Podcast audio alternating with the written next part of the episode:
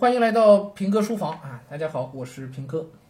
嗯，刚刚讲过温教授的接受采访的这个事儿啊，其中就提到关于高考到底是要选拔什么样的人才，选拔什么样的人。嗯，这其实是一个非常专业领域的话题，就是高考就选拔性考试的这个命题啊等等的啊，又要跟呃课程标准有一定的结合。当然，高中也不存在这个所谓的课程标准，因为已经不是九年义务教育了，对吧？呃，又要符合时代的要求，又要符合，但是需要考虑的面点是非常非常多的。但是有一点，我觉得是很综合的。其实也不是我觉得啊，是我们聊下来比我更有经验的这个教研员老师啊，就就说起。哎，我们当时聊天，喝着茶聊天，嗯，就聊到说高考到底是要选拔什么样的人，大家一时都冷场。然后呢，我们各自发表一下观点，还没轮到我说呢，那个教研员老师就先讲。说，在他看来啊，高考是在做两层的选拔，哪两层呢？第一层是智商，挺残酷的是吧？呃，选基因，选选选智商，嗯。第二层呢是选努力程度。说实话，他当时一说这个话，我们一下子是周围就一起一起喝茶的人是没反应过来，就觉得啊，不是这样吧？哪哪可能就是光努力就行呢？然后这老师就给我们讲了一下他这么思考、他这么讲的一个原因。听完原因，你就觉得特别有道理。什么原因呢？他说是这样的啊，就是，呃，高考这个事情啊，他选拔了学生是去干嘛的？你知道我们，呃，比如说你去公司里边参加或者一个单位、机关单位去面试，哎，你通过这个，这也是选拔性的，对吧？嗯，通过面试是让你干嘛？直接登上这个工作岗位，对不对？所以，这样的面试、考核、选拔，一定是要选拔你的能力是不是符合这个岗位的要求，对吧？这个是典型的考核能力嘛，没错吧？但是高考，我们要知道高考到底考什么，高考用什么标准去考，我们就要去理解一点：高考考完之后选拔出来的这些人是去干嘛的？是让你去研究原子弹去的吗？不是的吧？是让你直接成为国家栋梁去治理国家的吗？不是的吧？是让你成为文学家、艺术家，是让你搞搞搞研究、做学术去的吗？不是的吧？所以高考选拔出来的人是干嘛？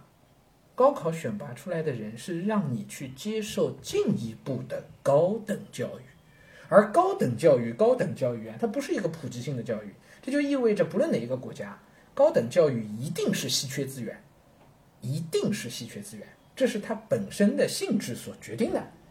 对吧？就不应该所有人都参加高等教育的。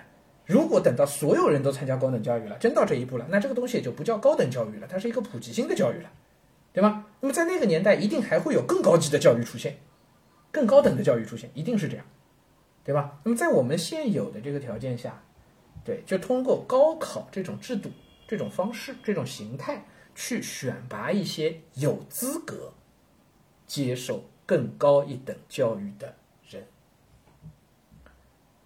所以高考实际上是在选拔什么样的人？是在选拔那些符合这样资格的人。OK，并不是说具备某种能力的人啊，而是符合这个标准。这个标准就是你有资格，你配得上去接受更好的高等教育。所以你只要去看什么样的人是有资格，是配得上让国家把有限的高等教育资源投到你身上的。这样的人就是高考想要选拔出来的人。对你理解了这一层之后，你就知道了，高等教育它不是让你去用，而是让你去干嘛？继续去学，对不对？所以，高等教育会把资源放到一个智商只有七十八十的人身上吗？那智商低于八十，那基本上就不在我们日常生活的范围之内了，是吧？启智学校，你说通过高考接受高等教育这件事情本身不合理吧？我这个不带任何歧视啊，我们我们客观的去说这个问题啊，对吧？高等教育一定是要给那些本身有一定基础的人，所以从这个角度说，高考确实是在筛选智商。但是你放心，这个智商不是按照一百二十那条线去筛选的，不是按照一百三、一百二的水平去筛选的，对不对？如果按那个标准筛选的话，那就别选了，那就少年班了，对吧？对，他那条标准也是相对低的，可能不在七十八十的线上，但是。不是说高到大家都都都都都做不到，OK，那么这是很合理的一件事情吧，对不对？那么还有呢，什么样的人配得上接受高等高一等的教育呢？除了他的智力水平达到一定的水平之外，还有就是他是不是能够在接受更进一步的高等教育的过程当中，肯勤奋的努力，把教给他的东西消化吸收，变成自己的东西了，是不是这样？如果一个人天天就就是，比如我们放到现实生活当中，你就是个懒汉，对，你你会愿意投资给一个懒汉吗？不会的，对吗？假设你身上有有几十万，啊，有人说他要去创业，要去开一家店，对，那你一定愿意把这个钱给一个勤奋的人呐，毫无疑问呐，对吧？哪怕这个人天资不是太好，但是只要他足够勤奋，你就知道他是有机会把这事儿办好的，对不对？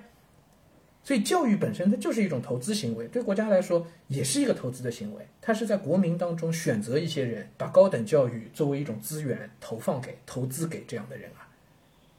对吗？那你知道你会愿意把钱投给一个勤勤恳恳的一个一个职业经理人、一个创业者？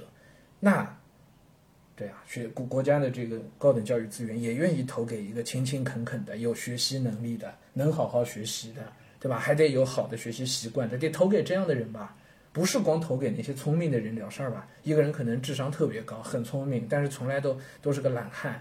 做什么事儿都是光凭智商，你说这样的人，大家愿意投资给他吗？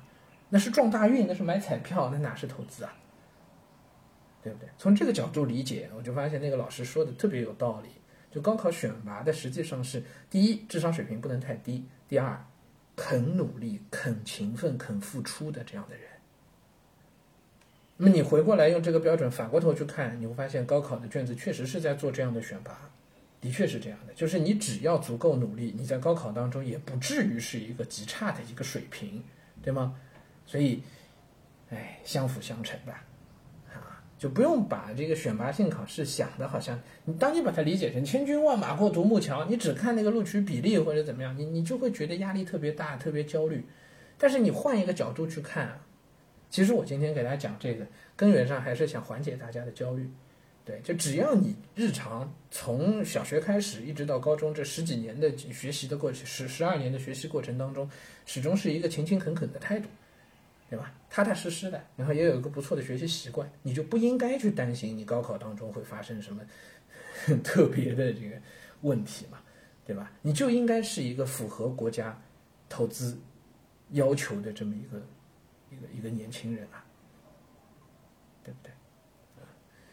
行，今天就跟大家聊到这儿啊，希望能够能够能够缓解大家的焦虑吧，或者能让大家对于这种选拔性考试能有一些自己的理解，我觉得就就挺好。那么从从高考往下走，我觉得中考也是一样的，它也是一个选拔性考试，对吧？谁能上谁能上高中也是一样，只不过呢，它这个标准要求比高考要低很多，因为高中的教育其实谈不到高等教育的，对吧？所以。